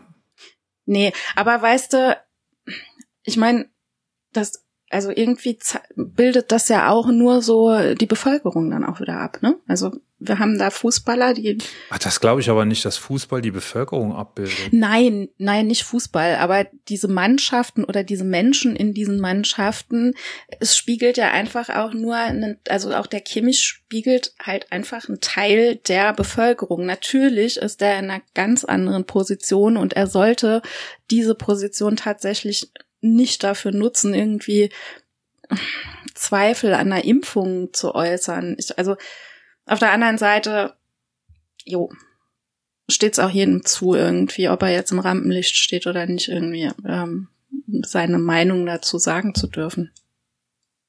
Auch Ja, wenn es ist ja wirklich so, ne, wenn die, wenn Ja. die äh, Leute jetzt alle ungeimpft ins Stadion dürfen. Jo, Also wenn es wirklich so ist, dass die ungeimpft und ungetestet, das werden wir, werden wir vielleicht in der nächsten Folge was drüber sagen können. ich glaube, noch ist ja 2G, ne? Im Stadion 2G, das Ich meine, ich. sowas Also gelesen. Im zu haben. Saarland, im Saarland ist, glaube ich, nirgends 2G. Ich bin mir nicht sicher, ich will jetzt nichts Falsches sagen. Aber ich meine, sowas gelesen zu haben. Auch im, im Kontext mit dieser Kimmich-Sache. Das, das schauen wir uns fürs nächste Mal an. Ja, ja. Genau. Wieder, wie, wo man jetzt wie Fußball gucken gehen kann. Falls wir, also, wir könnten, wir könnten mal zusammen ins Stadion gehen. Ole, ole. Da bin So ich sofort dabei. Grenzerfahrung. Warum? Ich, warst du schon mal im Stadion? Ich war noch nie in, ja gut, mein Vater hat mal bei den alten Herren gekickt, da war ich mal in einem Fußballstadion, aber ich, Ja, ähm, das letzte Mal, glaube ich, als Altvorweiler gegen Neuvorweiler. Ich war noch nie in einem Fußballstadion. Also in so einem großen. Kreisliga B und. Kreisliga A, da ging es um den Aufstieg, respektive Abstieg, Relegationsspiel. Geil, Hat Altvorweiler verloren. geil, geil. Also bei uns äh, in, in Steinwurfnähe ist ein Fußballplatz und da geht sonntags immer rund. Aber Mhm. wie gesagt, ich habe Werden da Steine geworfen? Was? Nee, ich werfe ab und zu mal. Nee, Quatsch. Ja. nee, aber man hört's halt. Und ähm, ich denke mir dann immer so, mein Gott. Also ich habe halt wirklich gar nichts da dran und ich, ja, verstehe es auch nicht, was so an, an diesem Fußball so geil sein soll. Lass uns, lass uns das mal rausfinden. Wir machen mal eine Eine Grenzerfahrung Mhm. und äh, Gehen mal ins Fußballstadion. vielleicht finden wir ein paar Interviewpartner, die uns, die uns äh, Fußball erklären. Ja. Ja. Für ein Konzert würde ich jederzeit in ein Fußballstadion gehen. Wenn es nicht gerade Helene Fischer ist, die das Fußballstadion füllt, dann ja. Ach, die Fußballstadion spielt die doch nicht, die macht doch größere Dinge. ZDF-Fernsehgarten und sowas. So Kaliber. Sehr, sehr geil. Jetzt sind wir völlig vom Thema abgekommen. Ich habe nämlich noch was Cooles. Und zwar ist das ein älterer Beitrag schon vom Bayerischen Rundfunk. Und dieser Beitrag, also um jetzt nochmal zurückzukommen auf diese Impfsache ähm, und weg vom Fußball, wovon ich halt, wie gesagt, keine Ahnung habe. Ähm, es gibt einen Beitrag vom Bayerischen Rundfunk und der heißt Immun, die Geschichte des Impfens. Und die lege ich echt jedem ans Herzen, weil es so interessant ist. Ähm, wusstest du eigentlich, dass Vax Vakzination von der Kuh kommt? Hast du das gewusst? nee. nee. Also, und zwar, also jeder. Lavash Kiri. Genau, so ich wollte gerade sagen, Franco, viele Kuh Menschen können sich Ja. das herleiten von der Wasch, nämlich der Kuh. Ähm, und zwar kommt das Wort daher, da man Kuhpocken bei der Pockenimpfung verwendet hat. Das wird alles in diesem Ekelhaft. Beitrag ekelhaft. Das wird Dann alles nehme äh, ich, nehm ich mir lieber die, die mRNA ab. genau statt Kuhpocken Ja. Nee. Auf jeden Fall, ähm, ja, das wird alles sehr, sehr gut in diesem Beitrag erklärt und ähm, es geht da um die Pocken zum Beispiel. Aber was halt auch cool ist, ist, dass gesagt wird, dass es schon seitdem es Impfungen gibt, halt auch schon immer Schwurbler gab, also Wissenschaftsleugner und Impfgegner. Ähm, es wird so ein kleiner ähm, Bezug zu Rudolf Steiner, zu der Philosophie von Rudolf Steiner und Anthrop anthroposophischer Medizin ähm, Hatten wir auch schon hier im Podcast. Ähm, Rudolf Steiner. dass viele Erkrankungen irgendwie Karma sind, oder könnten wir auch mal nochmal drüber reden, da bin ich auch gerne dabei. Ähm, ja, dass viele Erkrankungen Karma sind, sagen die zum Beispiel. Aber um was es halt auch hauptsächlich geht in dieser, in, in diesem Beitrag ist, ähm, dass anhand von verschiedenen Erkrankungen, gegen die Impfstoffe entwickelt wurden, erklärt wird, ähm, wie das funktioniert und dass es einfach, ja, ein probates Mittel ist, Krankheiten auszurotten. So zum Beispiel auch ähm, die Pocken, die halt 1980 von der WHO wirklich als ausgerottet deklariert wurden. Mhm. Und es wär- ich habe das, als ich das geguckt habe, habe ich gedacht, boah, wäre das geil, wenn die WHO irgendwie so ja sagen wird, wir haben Corona ausgerottet. Allein die Ja, Wortwahl. also ist das, das wird nicht passieren, aber Nee. Ja, aber ja, wie gesagt, also es, anhand von Tuberkulose zum Beispiel Polio, was ja auch ganz groß war, ähm, Pocken und auch HIV. Leider gibt's gegen HIV noch keinen Impfstoff, weil das einfach ein Virus ist, das sich so sehr viel oder sehr schnell auch immer wieder verändert. Aber da haben wir ja mittlerweile sehr, sehr gute Medikamente auch dagegen. Ja, sehr, sehr guter Beitrag, den wir natürlich auch in die Show Notes gepackt haben. Absolut sehenswert und auch echt interessant. Richtig. Richtig. Und das bringt uns von dem einen äh, Top-Thema Corona zu dem anderen Top-Thema Klima. Wir wollen es nicht unerwähnt lassen. Mhm. Wir haben uns äh, ja beim letzten Mal unterhalten über das Sondierungspapier. Und äh, da hat Fridays for Future sich dazu geäußert. Und äh, wenn man die Königin schon länger hört, dann wird einen das nicht überraschen, dass natürlich Fridays for Future nicht zufrieden sind mit dem, was die Politik da jetzt ausgeklüngelt hat. Denn äh, wir haben das auch schon gehabt im Parteiencheck oder im Check der Wahlversprechen, dass keine Partei genug tut, um das 1,5 Grad Ziel zu erreichen. Und das hat Fridays for Future jetzt nochmal mit einem ähm, Forderungspapier für die ersten 100 Tage der neuen Bundesregierung auf den Punkt gebracht. Es gab da eine Pressekonferenz auch mit äh, prominenter Unterstützung aus der Wissenschaft. Und da haben wir uns gedacht, gehen wir einfach die Punkte noch einmal so ganz schnell durch und stellen wahrscheinlich fest, dass die recht haben, die Jungen, mal wieder. Ne? Die wären nämlich erstens ganz dringend dafür, dass wir ein 1,5 Grad konformes CO2-Budget verabschieden. Das ist ja, das haben wir auch schon ein paar Mal gehabt, äh, es ist nirgends ein Budget festgelegt in irgendeinem Gesetz oder so. Das heißt, man, äh, wenn man versucht, Klimaschutz per Gesetz zu machen, dann äh, redet man über irgendwelche Maßnahmen, die irgendwelche Auswirkungen haben. Man weiß aber gar nicht, wo man überhaupt hin will und ob das, was man tut, überhaupt reichen kann. Denn man sagt nicht, so und so viel haben wir noch zur Verfügung, so und so viel CO2.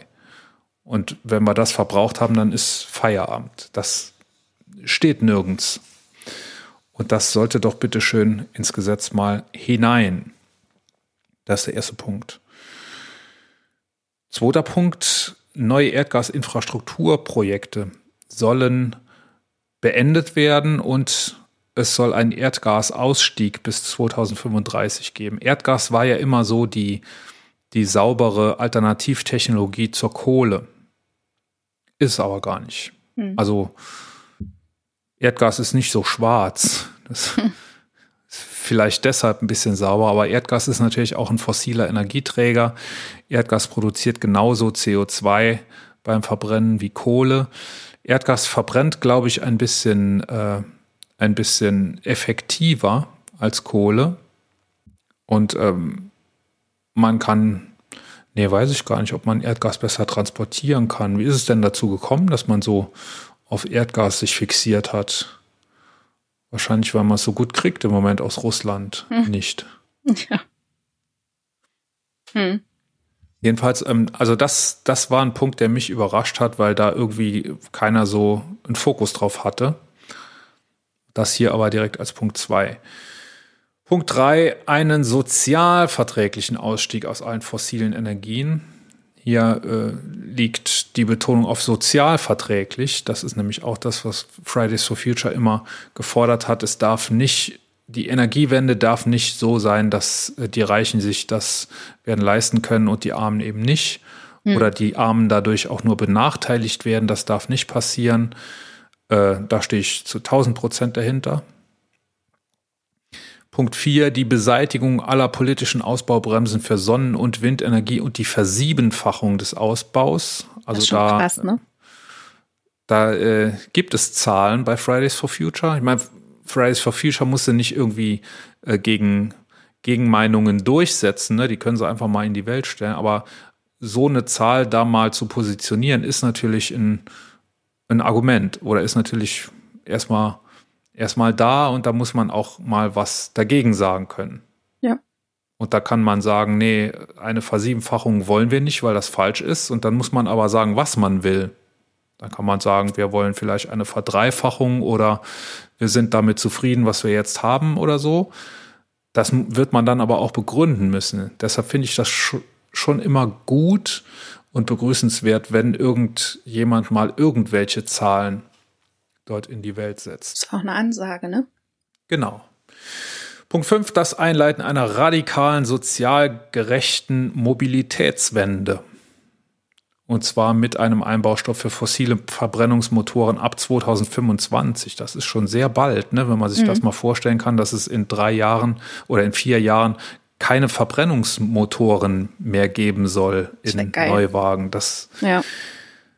hätte ich auch Bock. Sofortiger neuen Ausbaustoff für Autobahnen und Bundesstraßen, da gehe ich nicht ganz konform. Äh, da ich bin nach wie vor der Meinung, dass das manchmal sinnvoll sein kann. Ich habe mir darüber Gedanken gemacht, als ich es gelesen habe oder eben überflogen habe. Ich habe noch keine Meinung dazu. Vielleicht ähm, vor dem Hintergrund, dass halt viele Dörfer da auch ganz oft drunter zu leiden haben. Vielleicht deswegen. Weißt du? Ja gut, da geht es eben drum, dass also in der Regel hat die Natur halt darunter zu leiden, denn genau, die Straßen müssen ja irgendwo Wälder hingebaut irgendwo, werden. Ja, eben das Wälder in Ortsnähe oder sowas. Keine Ahnung. Also ich habe ja, kann ich habe ich noch keine Meinung zu. Kann ich nichts zu sagen. Es wäre schön, wenn wir sie nicht brauchen würden, die Autobahnen und hm. Bundesstraßen, aber ja. auf absehbare Zeit werden wir die noch brauchen. Auf jeden Fall, ich. ja. So, und dann Punkt 6, da wird äh, Christian Lindner nicht so einverstanden sein damit. Das Übernehmen globaler Verantwortung. Deutschland verpflichtet sich für seine historischen Verantwortung einzustehen. Mhm. So, und das heißt äh, 14 Milliarden Euro jährlich für die internationale Klimafinanzierung und äh, den Ausschluss einer Ratifizierung klima- und umweltschädlicher sowie menschenrechtsgefährdender Handelsverträge. Und mhm. da wird ganz, ganz große Politik gemacht jetzt. Äh, und das sind dann ganz große Räder, die da gedreht werden müssen. Ne? Wenn es um große Handelsabkommen geht, da geht es direkt um Bruttoinlandsprodukt und, äh, und Exportüberschüsse und so weiter. Und das sind ja so heilige Kühe in Europa und speziell in Deutschland. Und aber auch da finde ich das wichtig und richtig, dass das da drin steht. Ja. Und ich habe mir, das wurde ja angekündigt, so auf Social Media, die Pressekonferenz, und ich dachte mir, da kommt so, da kommen so diese, diese erwartbaren Punkte. Ne? Mhm. Der erste Punkt zum Beispiel, der war erwartbar. Man fordert ein, ein Budget zum Erreichen des 1,5 Grad Ziels. Ne? Oder man äh, fordert den Ausstieg aus dem Verbrennungsmotor bis 2025. Ja. Das ist ja auch schon kursiert, das Ziel. Ne? Äh, aber da steht auch sehr viel Überraschendes für mich drin und sehr viel, was mich zum Nachdenken und weiter Nachforschen anregt. Ne? Zum Beispiel die Erdgasgeschichte. Mhm. Und ja, ebenso diese ganz, ganz, ganz großen Räder, die gedreht werden sollen. Und ich überlege ja schon lange, ob ich da nicht mal anklopfen soll bei Fridays for Future oder Scientists for Future oder irgendwas. Parents for Vielleicht könnten wir auch anstatt, anstatt eine Partei gründen wir die Königinnen for Future. Hm. Wie wäre das? The oh, Kings and Queens for Future. ja, oder wir schließen uns einfach irgendwo an. Die anderen sollen sich uns anschließen. nee, Quatsch. Äh, finde ich eine nicht ganz nebensächliche Geschichte, die da passiert ist. Und eine starke ja. Positionierung von Fridays for Future. Und ich bin gespannt, ob das, ob das ähm, Eindruck macht auf die Koalitionsverhandlungen. Wir sind ja davon ausgegangen, dass die Grünen sich da am Anfang noch sehr zurückgehalten haben, damit mhm. die FDP ihrer Partei die Koalitionsverhandlungen verkaufen kann. Ja. Das konnte sie, sie, sie jetzt. Ne? Also am Mittwoch fangen die Koalitionsverhandlungen an. Nee, nee, nee, nee. Die sind schon losgegangen. Letzte Woche Mittwoch sind die losgegangen. Ähm, und wir sind gespannt, was da an konkreten Maßnahmen drin steht zur Erreichung des Klimaziels. Aber hättest du gedacht? Wahrscheinlich wird es zu wenig sein und deshalb muss man da dagegen sprechen.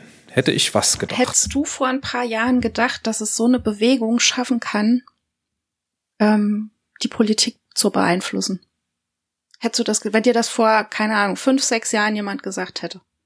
Ich hätte gedacht, dass so eine Bewegung das schaffen kann. Ich habe immer gesagt, wenn das und das passiert, dann gehen die Leute auf die Straße. Und mhm. jetzt sind die Leute auf der Straße. Ja. Das war schon im Bereich des Vorstellbaren für mich. Aber was nicht im Bereich des Vorstellbaren war, des Vorstellbarens war für mich, äh, dass damit ein kleines Mädchen anfängt. Ja, das ist so krass, also, oder? Das, das klingt despektierlich, ne? Ja. Soll es aber nicht sein. Es nee, ich weiß, ist was nun mal eine, ja. ein Teenager, ja. ein schwedischer Teenager, mhm. äh, die damit angefangen hat. Und das, das finde ich echt das. Und ich, ich sage ja, kein Mensch hat die Welt so verändert wie Greta Thunberg. Und In da stehen auch, Jahren, ja. da stehen auch die anderen, die man da nennen kann. Äh, zum Beispiel Luisa Neubauer stehen weit, weit im Schatten von Greta Thunberg für, für ja, mich. Ja, klar. Was auch die halt Leistung geil. von, von, äh, von ähm, Luisa Neubauer nicht schmälern soll. Die nee, hat auch weiß, ihre Verdienste meinst. natürlich. Ne? Ja, aber Initiatorin war nun mal Greta Thunberg, ne? Genau. Ja. Und darüber sind wir froh. Sehr, sehr. Noch eine starke Frau. Heute geht's Schlag auf Schlag. Zack, zack, zack geht das heute starke Frauen hier ange. Eine starke Frau, die über einen vermeintlich starken Mann hm. geschrieben hat und äh, Recherchen angestellt hat. Damit sind wir bei der Krönung der Königin von Deutschland der Woche. Und der Titel, ich, ich verkack das jedes Mal, ne? Der Titel, es ist ja kein Titel, der hier verliehen wird, es ist eine. Wir, wir setzen jemanden die Krone auf. Genau. Und diese Krone, die kriegt heute, Lotte bitte Tusch. Kriegt diese Woche die Juliane Löffler. Wer ist Juliane Löffler? Juliane Löffler ist eine Journalistin, die zum Investigativteam der, der Ippen-Gruppe gehört, gehörte, weiß man jetzt gar nicht so Vielleicht genau. gehörte, ja. Vielleicht gehörte. Ist, also ich an ihrer Stelle würde mich fragen, ob ich bei diesem Arbeitgeber bleiben möchte. Genau.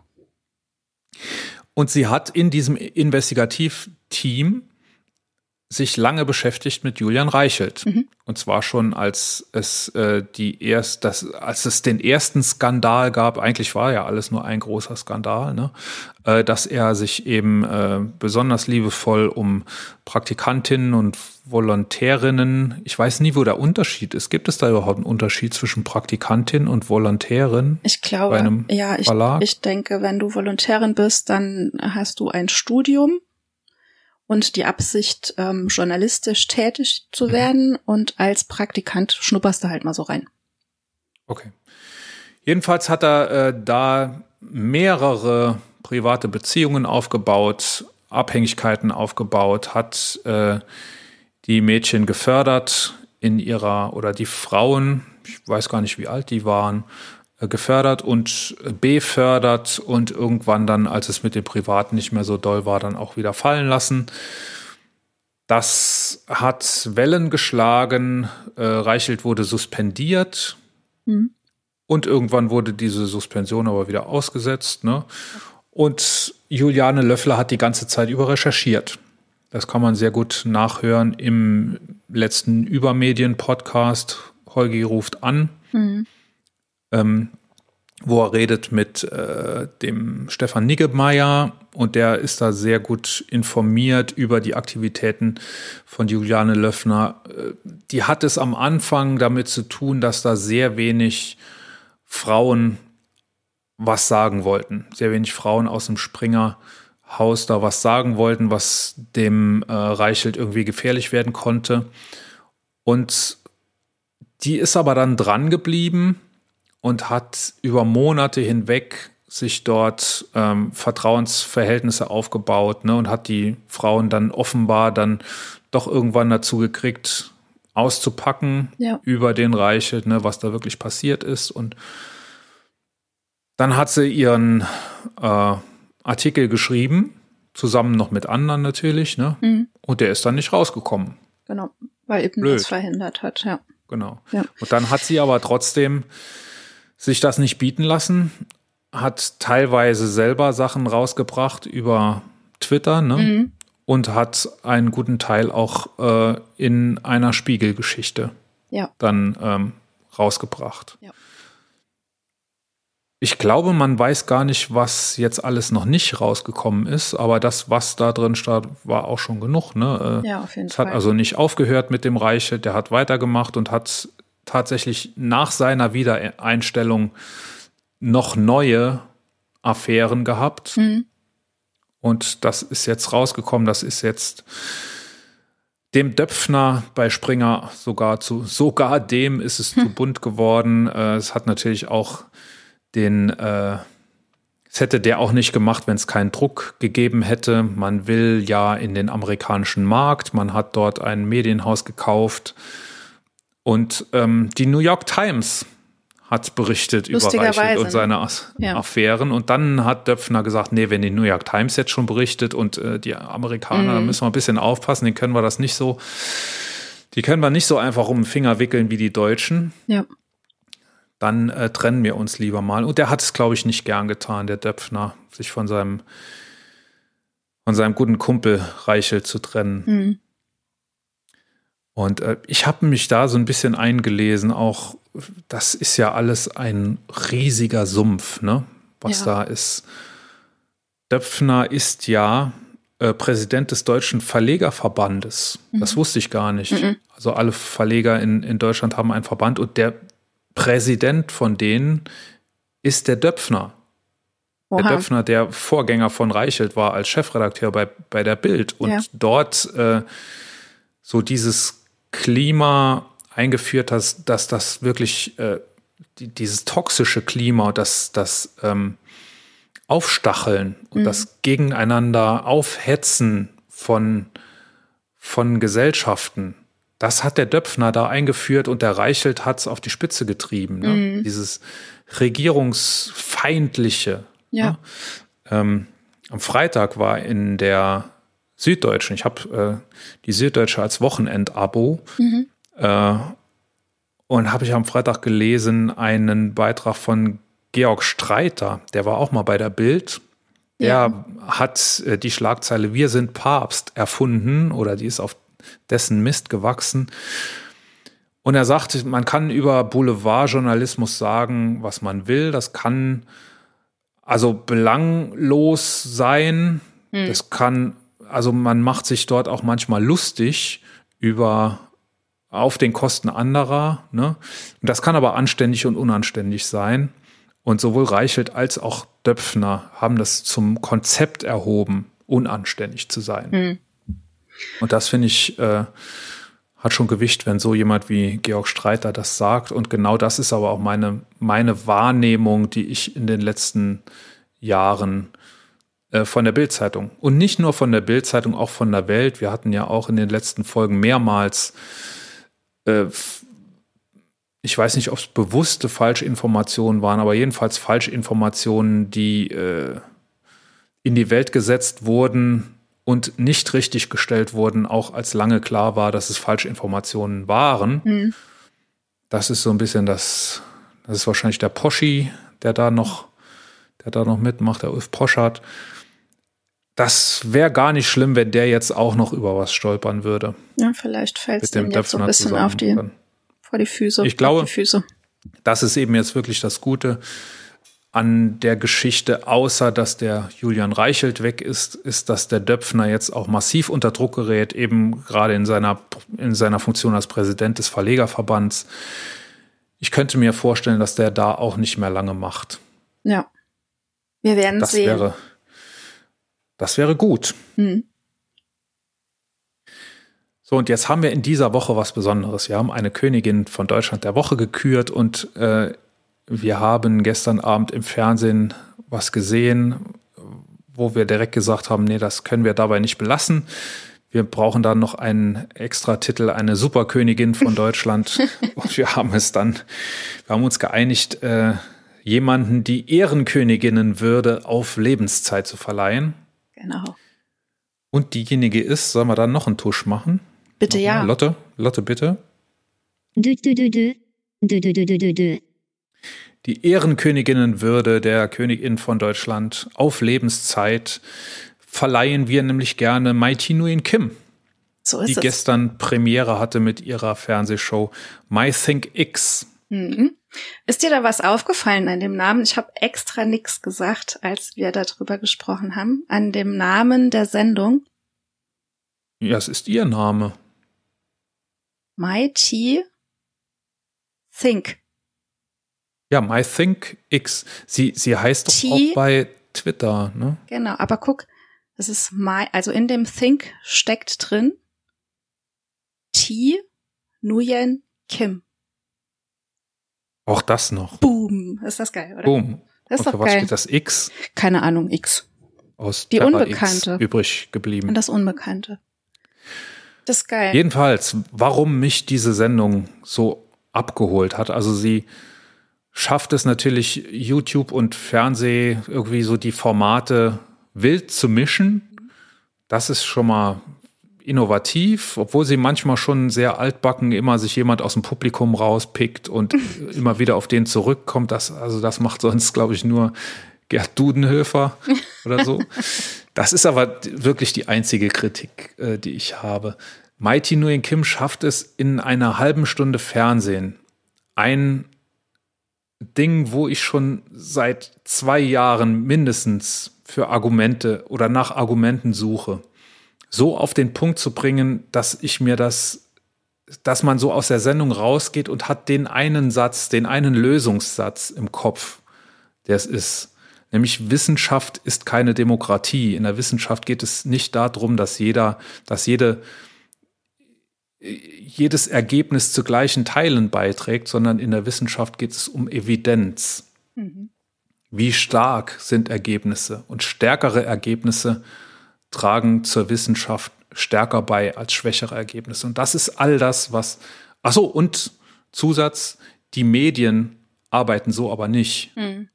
Und das ist, dadurch entsteht ganz, ganz viel der Probleme, die wir in äh, den, vor allem in den letzten zwei Jahren haben, kommen daher. Ne? Ja. Dass man sagt, hier Wissenschaft, Einzelmeinung. Mighty Nguyen Kim äh, macht das natürlich manchmal sehr drastisch. Ne? Äh, sie bringt gleich am Anfang das Beispiel, warum soll ich mir von einem Virologen sagen lassen, äh, dass ich nicht meine Kloschüssel ablecken soll. Das hat scheinbar irgendjemand in den USA gestellt, diese Frage, und prompt kamen, äh, offenbar waren es sehr viele Videos von Leuten, die ihre Kloschüssel ablecken. Widerlich. Ne? Widerlich. Weil diese, diese Wissenschaft und das bringt sie nachher auch auf den Punkt, ne, die Wissenschaft kann dir nicht sagen, leck deine Kloschüssel nicht ab. Hm. Die Wissenschaft kann dir aber sagen, was du da alles leckst, wenn du deine Kloschüssel ableckst. So gehabt, ja. das, also ich finde, ganz, ganz großer Guck-Tipp von mir, unbedingt diese Fernsehshow angucken. Das kann man nachher gut finden oder schlecht, aber ich finde, es ist wirklich was Neues und ich finde, sie schafft es wie keine andere ähm, solche Zusammenhänge auf den Punkt zu bringen und so dass, dass das Wesentliche aus so einem Diskurs rauszudestillieren, zu filetieren und einem dann so hinzuschmeißen. Ne? Ja. Generell Wissenschaft ihre Formate. ist undemokratisch. Allein so dieses, dieses Wissenschaft ist undemokratisch. Undemokratisch ja. ist ja immer schlecht. Ja. Aber sie sagt eben in der halben Stunde, äh, arbeitet sie heraus, dass das eben nicht schlecht ist, sondern einfach anders und mit Demokratie nichts zu tun hat. Mhm. In der Wissenschaft haben die mehr zu sagen, die mehr Argumente oder stärkere Argumente haben und nicht jeder gleich viel wie in der Demokratie. Ja. Und das muss aber auch so sein. Denn wenn jemand richtiger liegt, muss er auch mehr zu sagen haben. Genau. Ganz, ganz groß, ganz, ganz, ganz, ganz großes Kino. Nicht? So ist es. Ja. Gut, dass wir drüber gequatscht haben. So ist es. Das war so, so gut, dass wir darüber gequatscht haben. Nicht? Mhm. Oder war noch irgendwas? Hast du noch was? Äh, eine Kleinigkeit habe ich noch aufgelesen. Bin gespannt. Ich, ich weiß gar nicht, wo ich es her habe. Wo habe ich denn das zum ersten Mal gehört? Weiß ich nicht mehr. Trump, Donald Trump, kannst dich erinnern? Ja. Also wie er ja. selber sagt, euer Lieblingspräsident. Bringt ein neues soziales Netzwerk an den Start. Er ist ja sonst überall rausgeflogen, spätestens äh, bei dem Marsch auf den Kongress. Mhm. Äh, ist er bei Twitter, Facebook und YouTube, glaube ich, rausgeflogen vorher ja schon öfter, aber immer wieder reingekommen und jetzt äh, dann endgültig. Was bleibt ihm anders, als ein eigenes soziales Netzwerk an den Start zu bringen? Er hat es versucht mit einem Blog schon. Das hat leider nicht funktioniert, weil er feststellen musste, dass in den Kommentarspalten viel Klamauk passiert oh ist. Mein Gott. Also, also nicht so Klamauk, wie er es selber gern fabriziert, sondern das, die haben sich einfach lustig gemacht über den. Ich stelle mir vor, vorstellen? wie der da so zu Hause rumsitzt und da irgendwas bastelt. Ja, oder seine Leute hat. Oder so. Die basteln, während er Fernsehen guckt. Jedenfalls äh, steht das jetzt offenbar ganz kurz bevor. Zuerst werden nur ähm, ausgewählte User zugelassen mhm. und äh, im ersten Quartal 2022 soll es dann aber so sein, dass ähm, es der breiten Öffentlichkeit zugänglich gemacht wird. Es ist jetzt auch schon im Apple Store scheinbar vertreten mit Erscheinungsdatum 21. Februar. Mhm. Man darf da also sehr gespannt sein. Und was ich so bemerkenswert Wie fand, heißt es? Hast du schon gesagt, ist das, heißt? Genau, ist nämlich der Name dieses Netzwerks. Es wird heißen Truth Social. Also, sag du mal bitte Truth Social. Truth Social? Ne? Geil. Und ist ein also einprägsamer also Name. Für den Deutschen Ich stelle mir gerade Bullshit Ingo vor, wie der dabei True Social. ich weiß nicht. Ja, und äh, diese Beiträge, die dann jeder absetzt, sind dann die Truths.